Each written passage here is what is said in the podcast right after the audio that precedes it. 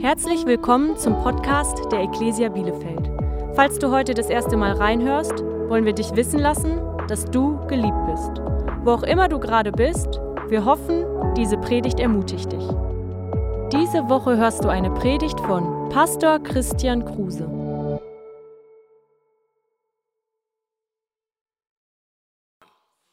So, hinein in die Predigt. Heute, ja, wir schneiden uns mal alle innerlich an, es wird herausfordernd, ja. Aber das ist ja nicht so schlimm, deshalb bist du ja hier. Wir sind nämlich in unserer Beziehungsreihe mit, mit, mit dem Thema Beziehungsweise und worum wir uns drehen in diesen Wochen ist, hey, wie führen wir eigentlich Beziehungen auf eine Art und Weise, also auf eine weise Art und Weise, ja. Also, wie, wie leben wir Beziehungen, dass sie wirklich segensreich in unserem Leben sind, dass sie wirklich dazu ähm, dienen, wozu Gott sie gemacht hat, nämlich dass sie uns stärken und ermutigen und wir selbst eine Ermutigung sind für andere. Und ich will mal so starten mit einem Satz, den ich immer wieder lese und den ich als so wahr empfinde. Ähm, und zwar lautet dieser Satz, gute Beziehungen sind möglich, aber nicht wahrscheinlich.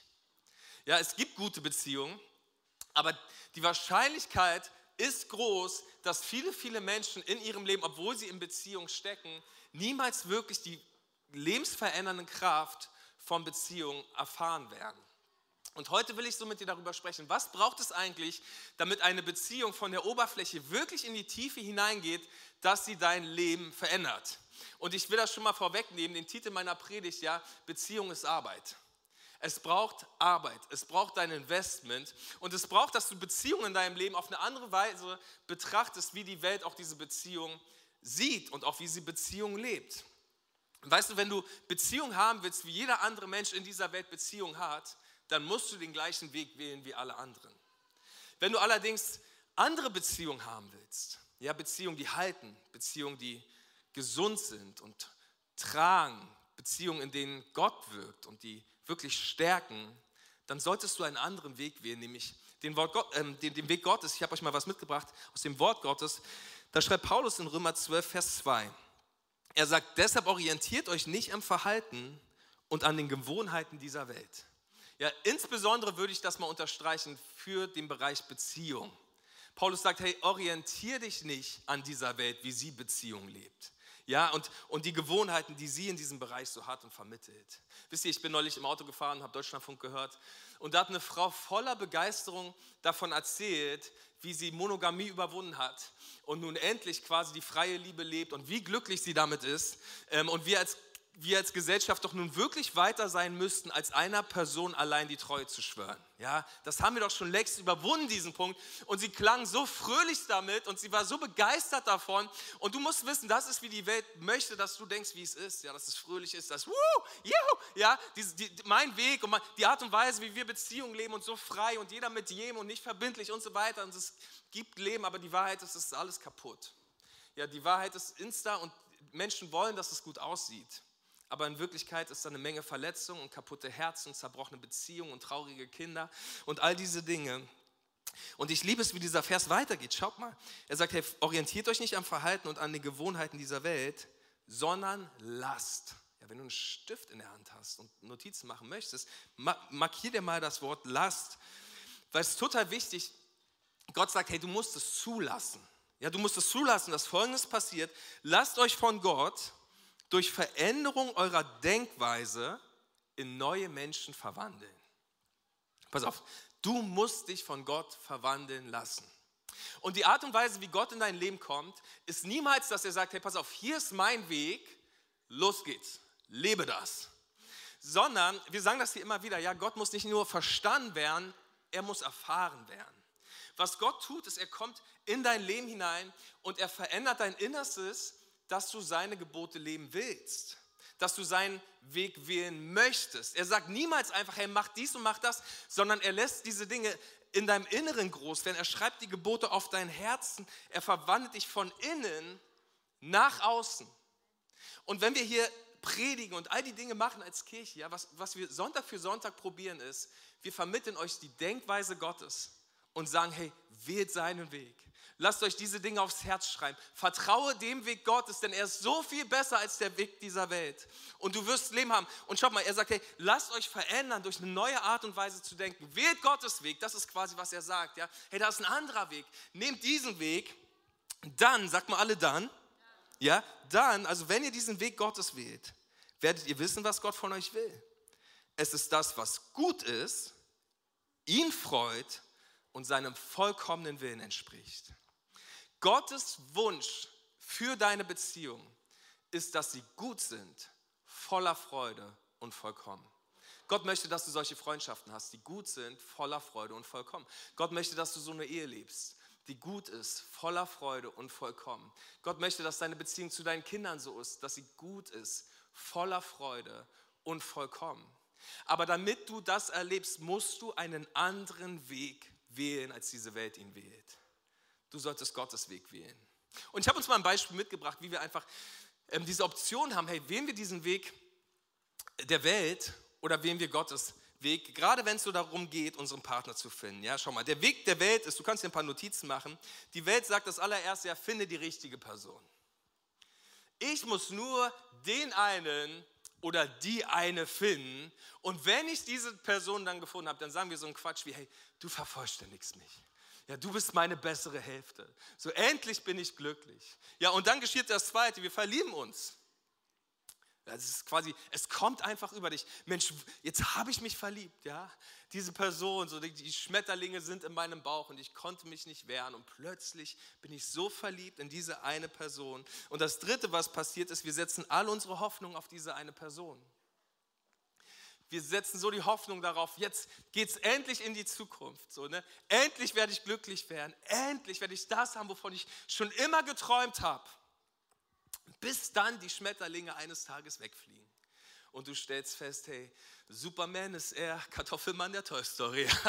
Also Dinge sind nicht so, wie ich es gehofft habe, als damals die Schmetterlinge noch im Bauch waren. Und diese Sache geht kaputt und du ähm, erlebst den vierten Punkt. Sollte etwas schief gehen, wiederhole Schritte 1, 2 und 3. Ja, also gehst du wieder los und bist wieder auf der Suche nach der einen Person, nach ne, die eine Person, die dich und wieder findest du sie, ja, und du verliebst dich wieder und du setzt wieder alle Hoffnung und alle Zukunft auf diesen einen Menschen und wieder geht's kaputt und du fängst wieder von vorne an und wieder rennst du los und suchst die eine Person. Wisst ihr, Gottes Weg ist ganz ähnlich, aber ganz anders. Pass auf, und ganz viele Leute in unserer Gesellschaft, da genau das Problem heutzutage Sie haben dieses Verhalten so lange in ihrem Leben trainiert, dieses, hey, ich setze all meine Hoffnung auf diese Person und dann passiert etwas und ich breche einfach raus aus dieser Beziehung und fange neu an, dass sie in eine Ehe hineingehen und sie versprechen einer anderen Person die Treue und sie wundern sich, beziehungsweise wundern sich noch nicht mehr, sondern diese Ehe geht so schnell kaputt, weil diese Personen ihr Leben lang eigentlich nur dieses Verhalten einstudiert haben. Ich arbeite nicht an einer Beziehung, sondern ich breche raus aus dieser Beziehung und fange einfach etwas Neues an. Und wenn es schwierig wird, dann gehe ich raus aus dieser Beziehung und ich fange etwas Neues an. Das Verhalten verändert sich nicht, wenn du verheiratet bist. Du gehst in diese Beziehung, aber hast dein ganzes Leben lang eigentlich trainiert, nicht an Beziehung zu arbeiten, nicht wirklich verändert zu werden, sondern einfach nur abzubrechen und neu zu starten. Und Gottes Weg ist ganz anders und ein Weg voller Hoffnung. Ich will dir das mal zeigen. Gottes Weg sieht nämlich wie folgt aus. Er sagt, hey, werde zur richtigen Person. Ja, du findest nicht die richtige Person, sondern zuallererst guckst du, dass du die richtige Person für eine andere Person bist. Dass du nicht irgendwie glaubst, dass du eine andere Person brauchst, um vollständig zu sein, sondern dass du jemand bist, der im Leben einfach stark aufgestellt ist, heil ist, etwas mit hineinbringen kann in eine Beziehung. Wisst ihr, ähm, Karen, ich bin unendlich glücklich, meine Frau Karen zu haben. Aber Karen hat mich nicht glücklich gemacht. Ich war glücklich lange bevor ich Karen getroffen habe. Ja, okay. Wisst ihr, das ist total der Druck, dass viele Menschen meinen, hey, du musst mich glücklich machen. Ich meine, was ist das für eine Erwartungshaltung? Kein Mensch auf dieser Erde ist dafür gemacht, dich glücklich zu machen. So kein Mensch kann dir geben, was du wirklich brauchst, damit diese Bedürfnisse deines Herzens gestillt sind. Von daher ist dieser allererste Schritt, wie wir in Beziehung hineingehen, ist, dass wir sagen, Herr Jesus, mach mich bereit, dass ich, dass ich ein Mensch bin, der geben kann, dass ich ein Mensch bin, der Verantwortung übernehmen kann, der heil ist in dir, der satt ist in dir, damit zwei vollständige Menschen zusammen in eine Beziehung kommen, ja, und die heil ist, wo nicht der eine das Leben aus dem anderen raussaugt. Und dann das zweite ist, verlieb dich nicht nur, ich meine, so startet das alles, sondern Liebe. Weißt du, Liebe ist das, was übrig bleibt, wenn die Schmetterlinge weggeflogen sind. Ja, das, das ist, Verliebtsein ist was ganz anderes. Verliebtsein ist ein Gefühl, Liebe ist eine Entscheidung. Und so leben wir in unseren Beziehungen, dass wir jeden Tag neu sagen, hey, ich entscheide mich heute, dich zu lieben auch wenn es mir vielleicht gar nicht danach geht an diesem Tag. Ja, auch wenn ich gerne so äh, meckern würde und motzen würde und dich ungerecht behandeln würde, weil ich mich ungerecht behandelt fühle und all diese Dinge. Weißt du, Paulus sagt in Kolosser 3, Vers 4, zieht an die Liebe. Ist doch, ist wie ein Kleidungsstück, ja? Du kannst dich morgens entscheiden, hey, heute Morgen ziehe ich an die Liebe. Und ich werde in Liebe in diese Beziehung gehen und ich werde lieben, auch wenn meine Gefühle gerade was anderes sagen. Und das Dritte, was wir miteinander tun können, dann ist, setze all deine Hoffnung auf Gott. Hey, es ist so stark, dass Gott uns verheißt, ein Gott zu sein, der Zentrum unserer Beziehung sein möchte, wenn wir es ihm gestatten. Von daher ist das so gut für jeden Einzelnen von uns, der verheiratet ist. Es seid niemals nur ihr zwei im Wind, sondern es ist immer Gott, ja, dieses Bild mit der dritten Schnur, die das Band nicht zum Reißen, also die macht, dass das Band nicht reißt. Das ist Gott in unserer Mitte, ja, im Zentrum unserer Beziehung. Wir hoffen und vertrauen Gott, dass er uns hilft, zusammen zu bleiben. Und das vierte ist, sollte etwas schiefgehen, und es könnte sein, dass etwas schief geht, wiederhole Schritte 1, 2 und 3. Fang wieder damit an und schau, Herr, bin ich, verändere mein Innerstes. Mach mich heil, mach mich neu. Gib mir immer wieder die Kraft zu lieben. Ja, ich will meine Hoffnung auf dich setzen. Und ich glaube, Beziehungen, damit Beziehungen wirklich funktionieren und damit wir wirklich die Tiefe der Beziehung erfahren, dass sie unser Leben verändert, müssen wir alle dazu bereit sein, unsere Ärmel hochzukrempeln und an diesen Beziehungen zu arbeiten. Es ist so wichtig und das ist wirklich das Ziel meiner Predigt, dass heute im Geiste einige von uns das Hemd hochkrempeln, ja, den Pulli hochschieben und sagen, hey, packen wir es neu an. Wir wollen es neu anpacken. Ja, wir haben Hoffnung und neuen Glauben für unsere Ehe, für unsere Freundschaft, für die wichtigen Beziehungen in unserem Leben, ja, zu unseren Kindern und all diese Dinge. Wir wollen es neu anpacken. Die Ehe, ihr Lieben, ja, ist Arbeit. Ich würde dir gerne was anderes erzählen, aber sie ist einfach richtig harte Arbeit. Und es braucht eine Entscheidung, dass du sagst, hey, ich werde dran arbeiten. Und ich werde es nicht aufgeben, sondern ich werde arbeiten. Neulich war ein Mann bei mir im Büro, der meinte zu mir, hey Grille, ich will mich scheinen lassen. Ich meinte, oh Bruder, ja, hat mir erzählt, warum er sich scheinen lassen will. Ich sage, hey, was hast du denn schon getan, damit es nicht so weit kommt? Ähm, hast du schon Ehetherapie gemacht? Nein, habe ich nicht. Ja, hast du Seelsorge? Habe ich nicht. Hast du in den 21 Tagen gefastet und gebetet, dass es nicht so weit kommt? Nein, habe ich nicht. Ja, hast du mit deinem Kleingruppenleiter, wart ihr zusammen in einer Kleingruppe, hat euer Kleingruppenleiter für euch gebetet? Nein, habe ich nicht. Freunde, und ich will so sehr diesen Wunsch in uns wecken, dass wir gemeinsam sagen, hey, ich werde alles tun, was es braucht, damit diese wichtigste Beziehung, die Gott mir geschenkt hat, zu meiner Frau, zu meinen Kindern und zu meinen Freunden, dass die nicht kaputt gehen. Und ich will neue Bereitschaft heute entwickeln und entschieden aus diesem Raum rausgehen, es nicht zuzulassen, dass das kaputt geht. Ich werde es nicht zulassen, dass Beziehung kaputt geht, die Gott in meinem Leben geschenkt hat. Schaut mal, wie Gott drauf ist, wenn er an seine Beziehung zu dir denkt. In Hebräer 13, Vers 5 sagt er, ich werde dich niemals verlassen und dich niemals im Stich lassen. Ich meine, das zieh dir mal rein. Ja, denk mal ganz kurz ein Wort, einen Moment lang nach über dieses Wort niemals. Gott sagt das zu dir. Hey, ich werde dich niemals verlassen. Es ist völlig egal, was du tust, ich werde dich niemals verlassen. Es ist ganz egal, wie weit du wegrennst, ich werde dich niemals verlassen. Gott sagt, ich werde dich niemals verlassen und niemals im Stich lassen. Ist das nicht großartig? Und wir denken so an Gott und wir denken, ja klar, Gott, also wenn wir an die Beziehung zu dir denken, äh, denkt, macht das ja irgendwie Sinn, das Wort niemals. Aber in Beziehung ist doch irgendwie niemals, sagt, sagt niemals nie. Ja? Also weil wir alle haben das ja schon erlebt, wir alle und ich auch. Ja? Wir hatten Freundschaften, wo wir dachten, wow, hey, wir werden ein Leben lang miteinander unterwegs sein. Also ich kann mir gar nicht vorstellen, dass ich in die Zukunft gehe und du wirst nicht dort sein.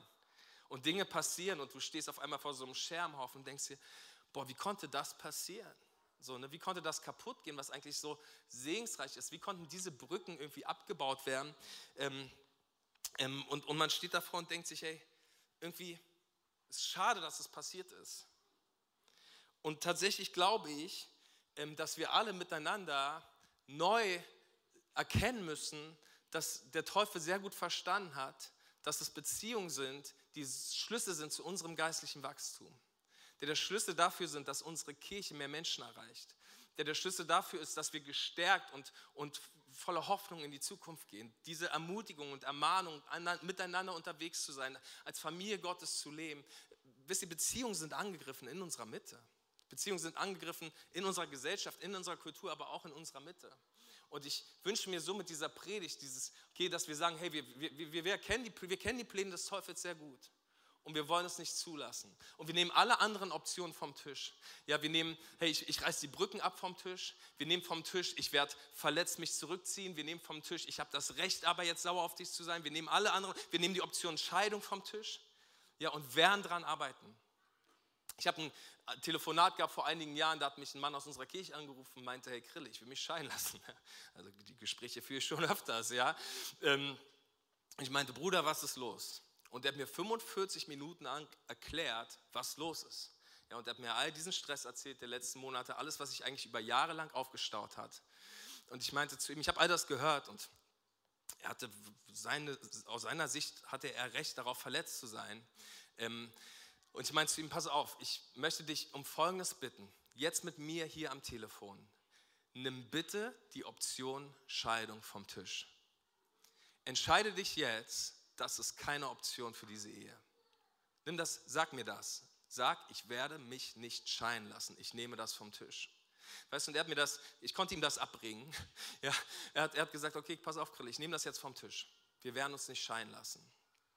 Weißt du, weil ich habe ihm das erklärt, solange du denkst, dass das noch eine Option ist in deiner Ehe, wirst du sie immer wählen. Du wirst niemals die Ärmel hochkrempeln und dran arbeiten, solange du denkst, du kannst raus aus dieser Beziehung. Deshalb nimm das vom Tisch. Und ich will das einigen von uns hier sagen, doch einigen Männern und Frauen, ja. Hey, wie wär's, wenn du diese Option mal vom Tisch nimmst für einen Moment?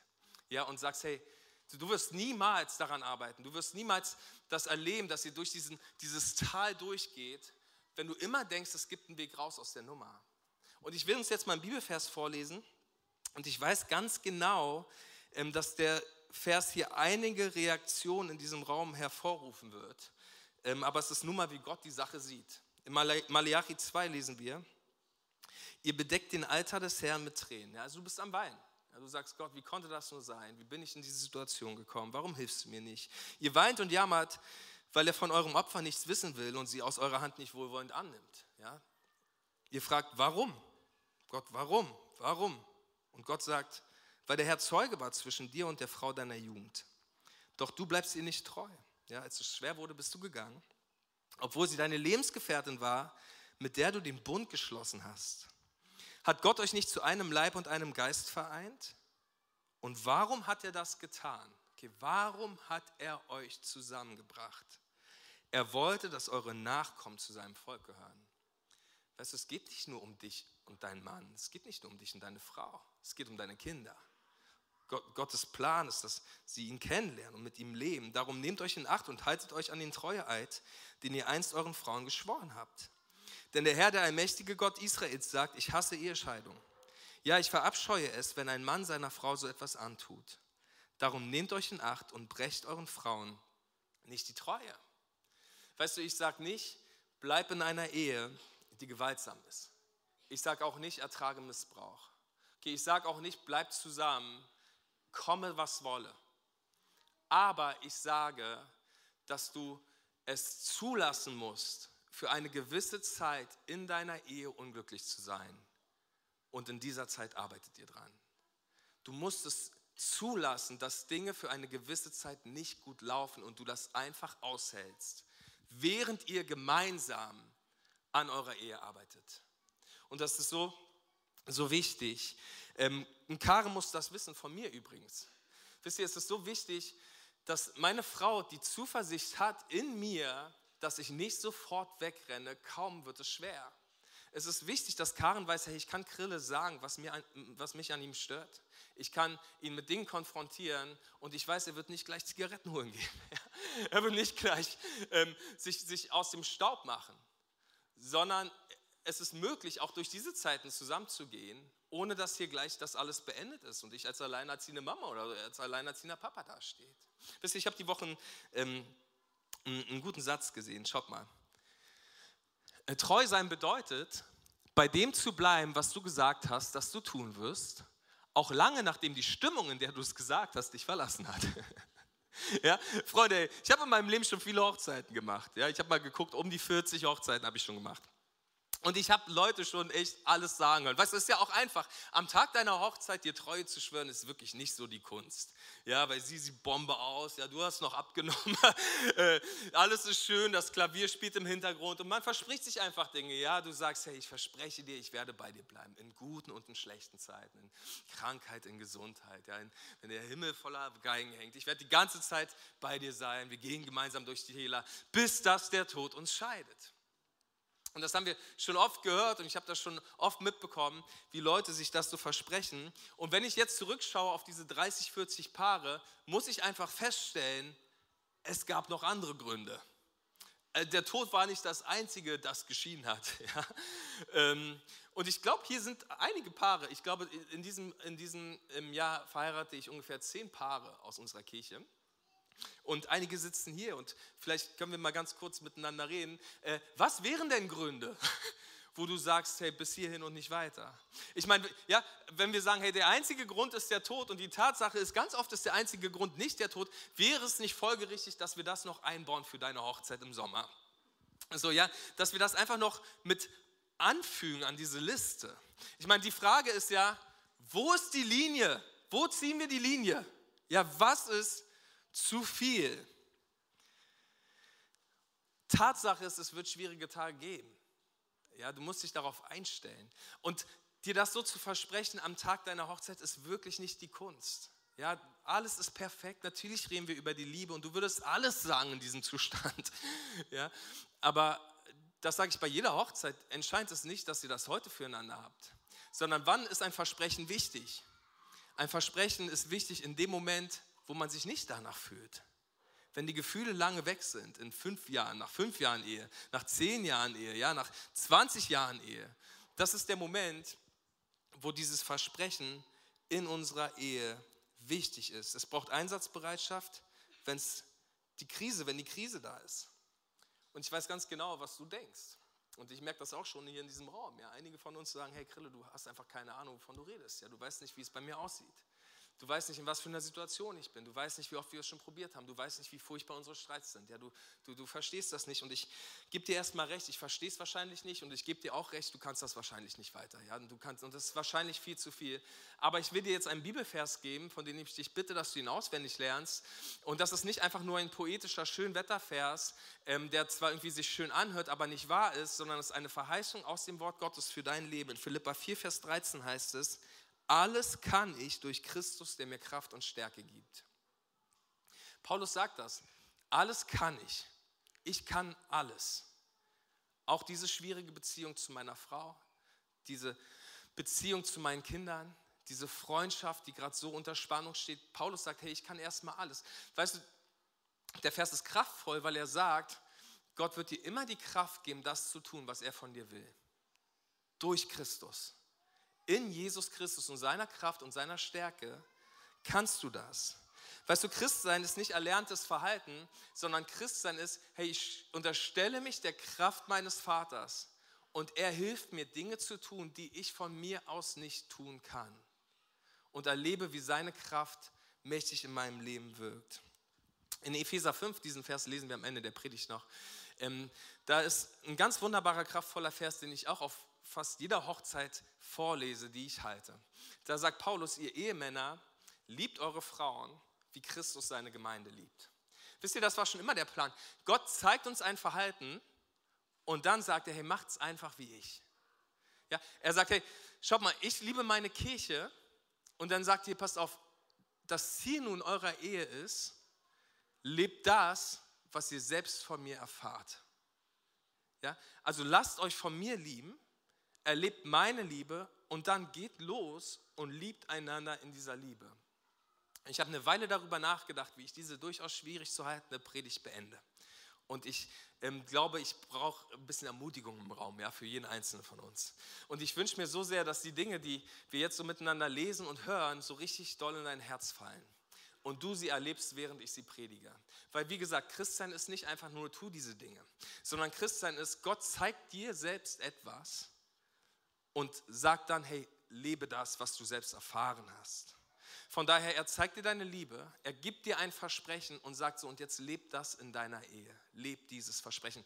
Und ich habe uns fünf Versprechen Gottes mitgebracht, die er dir macht. Dinge, die du erfahren darfst, die dich so überwältigen dürfen, dass du losgehst, um das selbst zu leben für deinen Partner, in deinen Freundschaften, in den Beziehungen, die du hast. Bist du dafür bereit? Okay, das allererste, was Gott dir verspricht, ist das hier. Ich mache dich zur Priorität.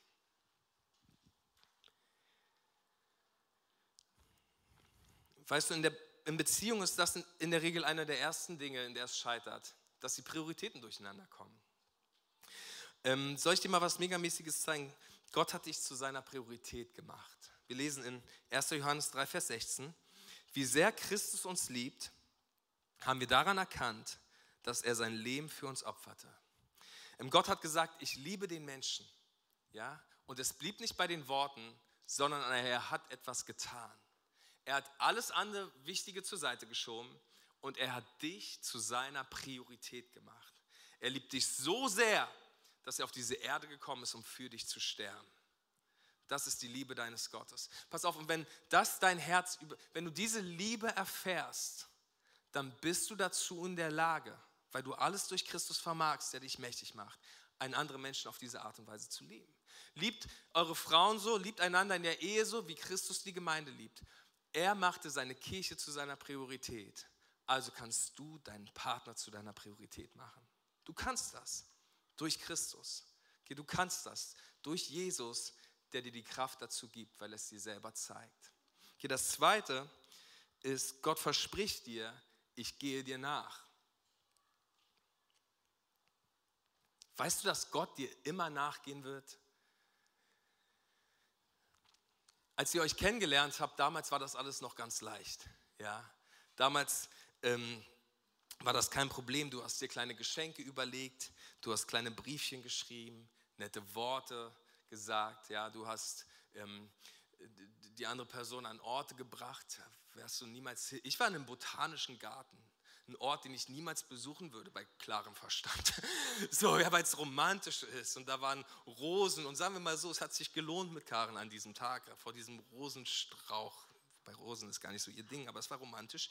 Und all diese Dinge, wisst ihr, früher, als wir unsere Beziehungen begonnen haben, war das alles kein Problem. Und bei einigen von uns, schlagartig mit dem Tag der Ehe, hat das aufgehört. Und ich will dich so ermutigen, bring das wieder zurück. Weißt du, wenn du die Dinge von früher haben willst, diese Gefühle, die ihr damals hattet, als ihr euch kennengelernt habt, müsst ihr die Dinge von damals tun. Und das ist kein Gefühl, sondern es ist eine Entscheidung. Und Entscheidungen leiten und Gefühle folgen. Von daher mach dir unabhängig von deinen Gefühlen Gedanken, hey, wie kann ich meiner Frau, meinem Ehemann wieder diese Kleinigkeiten zeigen? Wie, wie können wir wieder diese Romantik in unsere Ehe zurückbringen?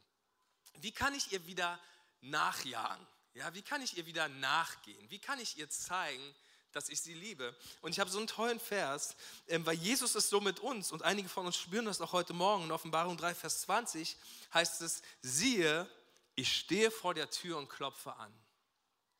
Weißt du, Gott klopft an die Tür deines Herzens und er ist am Klopfen und das ist alles, was er ständig macht in deinem Leben. Er klopft, auch wenn du sagst, hey, ich weiß gar nicht so richtig, ob ich was mit ihm zu tun haben will. Ja, Gott ist am Klopfen. Auch unabhängig von dem, was du letzte Woche getan hast, Gott ist am Klopfen. Auch wenn du mal gesagt hast, ich will nichts mehr mit dir zu tun haben. Alles, was Jesus macht, ist, er klopft. Er klopft an dein Herz. Weißt du, er könnte die Tür auch eintreten. Er hat die Tür gemacht. ja, aber alles, was er macht, ist, er klopft. Er geht dir nach. Er sagt dir solche Dinge wie, hey, niemals werde ich dich verlassen. Niemals werde ich dich im Stich lassen. Und einige von uns, das ist heute dein Tag, wo du vielleicht zum allerersten Mal sagst, komm herein in mein Leben. Komm, lass mich Gott diese Beziehung erleben, die mein Leben neu machen wird. Gott geht uns nach. Deshalb können wir einander nachgehen. Das dritte ist, Gott sagt zu uns, ich nenne dich mein.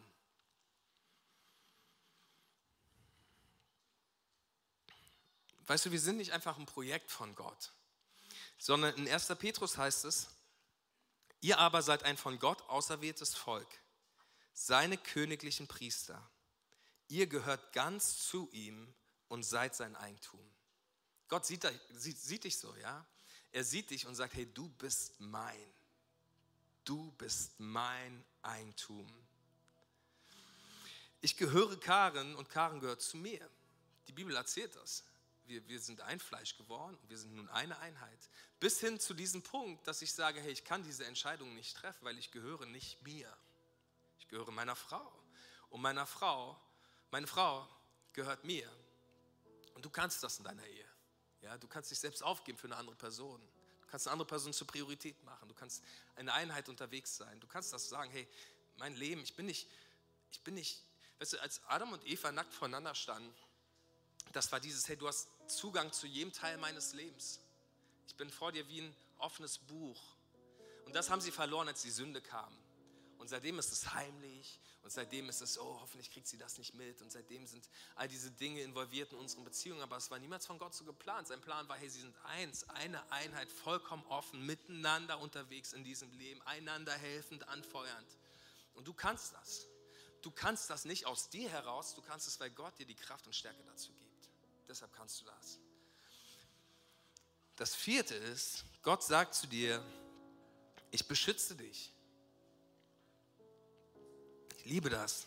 Gott beschützt dich. Gott beschützt dich, obwohl du es eigentlich bist, der die ganze Zeit Probleme in sein Leben hineinbringt. Weißt du, Gott beschützt dich, obwohl du den Schlamassel verursachst. Wir lesen das im Psalm 121. Der Herr schützt dich vor allem Unheil. Er bewahrt dein Leben. Und Freunde, wir müssen so füreinander sein. Und ich will uns so bitten, hey, gerade weil wir in, unseren Kleingruppen sind und wir haben gerade gestartet und haben noch einige Wochen vor uns, lasst uns so füreinander sein, lasst uns einander beschützen. Wir brauchen das, dass wir nicht jeden Müll weiterquatschen, ja, dass wir nicht alles glauben, was wir hören, ja, dass wir ähm, einfach füreinander einstehen und einander als Kirche beschützen. Dafür sind wir da, dafür sind unsere Beziehungen von Gott gemacht. Und das Großartige ist, Gott schützt uns und beschützt uns, obwohl wir es sind, die die Probleme ins Leben hineinbringen. Und so dürfen wir füreinander sein. Ja, wir sind nicht die einfachsten Menschen, ja, ich angefangen. Aber trotzdem kann man einander, füreinander da sein, einander einstehen, über die Schwächen des anderen hinwegschauen in Liebe und einander annehmen und all diese Dinge. Nicht, weil wir die Kraft von uns heraus haben, sondern weil Gott uns die Kraft dafür gibt. Und das Letzte ist, und das ist so kraftvoll, Gott sagt zu uns, ich heilige dich. Weißt du, was das bedeutet? Er sagt, Krille, du wirst es vergeigen. Ja, du wirst es vermasseln und ich werde dir raushelfen. Und das ist so wichtig und einige von uns müssen das unbedingt hören, weil du hast es diese Woche vermasselt. Du hast es großartig vergeigt. Und Gott steht nicht daneben und sagt, hey, ist das dein Ernst? Hast du das schon wieder gemacht? Arbeite doch schon so lange an dir. Bist du noch nicht weiter? Sondern schaut mal dieser Vers. In Micha 7, Vers 18 heißt es, wo ist ein Gott wie du, der die Sünden vergibt und die Missetaten seines Volkes verzeiht, der nicht für immer an seinem Zorn festhält, sondern der sich freut, wenn er barmherzig sein kann. Weißt du, als du es vermasselt hast letzte Woche, Gott nicht gesagt, ich kann es nicht glauben, sondern mit einem Lächeln auf dem Thron saß er dort und hat gesagt, großartig, dass ich dir jetzt zeigen kann, wie barmherzig ich bin. Es ist so toll, dass du nun meine Gnade erleben wirst. Es ist so hammer, dass du jetzt wieder mal erfährst, wie sehr ich dich liebe. Wenn einige von uns das nur glauben können, das würde dein ganzes Leben verändern. Gott ist nicht sauer auf seinem Thron auf dich, sondern er freut sich darüber, barmherzig zu sein. Er liebt es, dir aus dem Dreck deines Lebens zu helfen. Er liebt es, Licht an die dunklen Orte deines Lebens zu bringen. Gott, er freut sich darüber dass er dir seine Gnade und Vergebung zukommen lassen kann. Die Bibel sagt, dass Gott dich reinigt und heiligt in Epheser 5 und das ist dieser Vers. Da heißt es, und ihr Ehemänner liebt eure Frauen mit derselben Liebe, mit der auch Christus die Gemeinde geliebt hat. Er gab sein Leben für sie, damit sie befreit von Schuld ganz ihm gehört, reingewaschen durch die Taufe und Gottes Wort. Er tat dies, um sie als herrliche Gemeinde vor sich hinzustellen, ohne Flecken und Runzeln oder dergleichen, sondern heilig und makellos.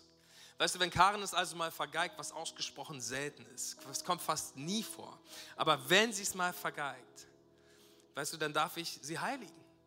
Ich darf gnädig sein und barmherzig Ich darf mich entscheiden, den Groll nicht festzuhalten. Ich darf mich entscheiden, sie reinzumachen und ihr zu vergeben und sie neu anzunehmen. Weißt du, und aus uns heraus können wir das nicht. Aber alles ist möglich durch Christus, der uns Kraft und Stärke gibt. Von daher, Karin, ich mache dich zu meiner Priorität. Ich gehe dir nach. Ich nenne dich mein. Ich beschütze und heilige dich, bis dass der Tod uns scheidet. Weißt du, und das kannst du. Nicht mit Karen, aber mit deiner Frau. Das kannst du mit deinen Beziehungen. Du kannst das. Nicht aus deiner Kraft heraus. Weißt du, und weil Christsein ist, jeden Morgen neu aufzustehen und zu sterben und zu sagen, Gott, ich kann es nicht. Bitte fülle mich mit deiner Kraft. Ich habe das erfahren in deiner Liebe, Jesus. Und deshalb hilf mir, das weiterzugeben an die Menschen, die du mir geschenkt hast. Amen. Komm, wir beten miteinander. Herr Jesus Christus, wir danken dir von ganzem Herzen, dass du uns die Kraft dazu gibst, Dinge zu tun, die wir eigentlich nicht tun können. Preisen dich, Gott, dass du Beziehungen in unserem Leben geschenkt hast, dass mit dem Ziel, dass sie uns aufrichten und bauen und stärken. Herr Jesus, als wirklichen Segen. Und ich bete, dass jede Person in dieser Kirche, jetzt ob verheiratet oder nicht, das erfährt, wie Beziehungen wirklich zu so einer, echt zu so einem richtigen, zu so einer Erfrischung werden im Leben, zu so einer Stärkung, zu so, auch geistlich zu, zu einer Veränderung, Erneuerung führen, weil es einfach segensreich ist. Und ich bete, Herr Jesus, an diesem Sonntag für jede einzelne Ehe unserer Kirche. Herr Jesus, ich bete, dass wir die Kraft dazu bekommen, die Ärmel hochzukrempeln, um dran zu arbeiten. Bete, dass Ehepaare diesen Raum verlassen werden und sich miteinander entscheiden, die Option Scheidung vom Tisch zu nehmen, um gemeinsam daran zu arbeiten in deiner Kraft. Jesus, du hast uns überwältigt mit deiner Liebe. Und ich bete, dass du uns die Kraft gibst, diese überwältigende Liebe weiterzugeben. Herr Jesus, inmitten all dieser Stürme und in all dieser Winde, die hier wehen, Herr, in unseren Beziehungen, beten wir, dass du deinen wunderbaren Frieden hineinsprichst und Dinge ganz neu werden, dass Dinge zur Ruhe kommen. Herr Jesus, dass Wunder geschehen, dass wirklich Ehen in deiner Kraft völlig wiederhergestellt und erneuert werden. Im mächtigen, herrlichen Namen Jesu. Wir danken dir, Jesus, du gibst uns die Kraft dafür. Und heute Morgen sind hier Leute, hey, du hörst dieses Klopfen Gottes. Es ist Jesus, der, der in dein Leben hinein möchte, der um dich wirbt, der dir nachgeht. Und das schon dein Leben lang. Dass du heute Morgen hier bist, ist kein Zufall. Er hat dich hierher gebracht, damit du dieses Klopfen hörst. Und die Bibel sagt, wenn du ihn reinlässt, wird er in dein Leben kommen und du wirst Gemeinschaft mit ihm haben. Und alles, was du tun musst, ist die Tür aufzumachen und sagen, sei willkommen in meinem Leben. Hier ist mein Leben. Komm hinein. Sei Gott in meinem Leben. Und wenn du das willst, dann lade ich dich ein, mit mir ein Gebet zu sprechen, wo ich dich dorthin bringe, dass wir gemeinsam sagen, Jesus, ich mache die Tür meines Herzens auf. Und es ist ein einfacher Schritt und es, es ist tatsächlich sehr einfach, aber es ist kraftvoll. Es ist der erste Schritt. Ähm, und das, alles, was es braucht, ist den ersten Schritt. Du wirst erleben, wie Gott kommt und in deinem Leben am Wirken sein wird. Und er hat die Kraft, alles neu zu machen. Alles, was du tun musst, ist dazu Ja sagen. Wenn du das willst, dann lade ich ein, bete jetzt mit mir. Sag, Herr Jesus Christus, heute mache ich mein Herz für dich auf. Danke, dass du mir schon so lange nachgehst und ich heute hier sitze und das wieder mal höre, wie sehr du mich liebst. Und heute sage ich dazu ja. Bitte komm in mein Leben und sei mein Gott. Ich möchte Gemeinschaft mit dir haben. Bitte vergib mir meine Sünden. Vergib mir meine Gottlosigkeit. Vergib mir, dass ich so lange nicht geantwortet habe. Doch damit ist jetzt Schluss. Hier ist mein Herz. Du kannst es ganz haben. Ich möchte dir nachfolgen und ich möchte dich erleben als kraftvollen Gott. Mach mein Leben neu. Im Namen Jesu. Amen. Kommt, wir geben den Leuten, die das gebetet haben, einen tollen Applaus. So stark, dass du heute diese Entscheidung getroffen hast. Danke, dass du dabei warst. Mehr Informationen über die Ecclesia Bielefeld findest du auf bielefeld.church.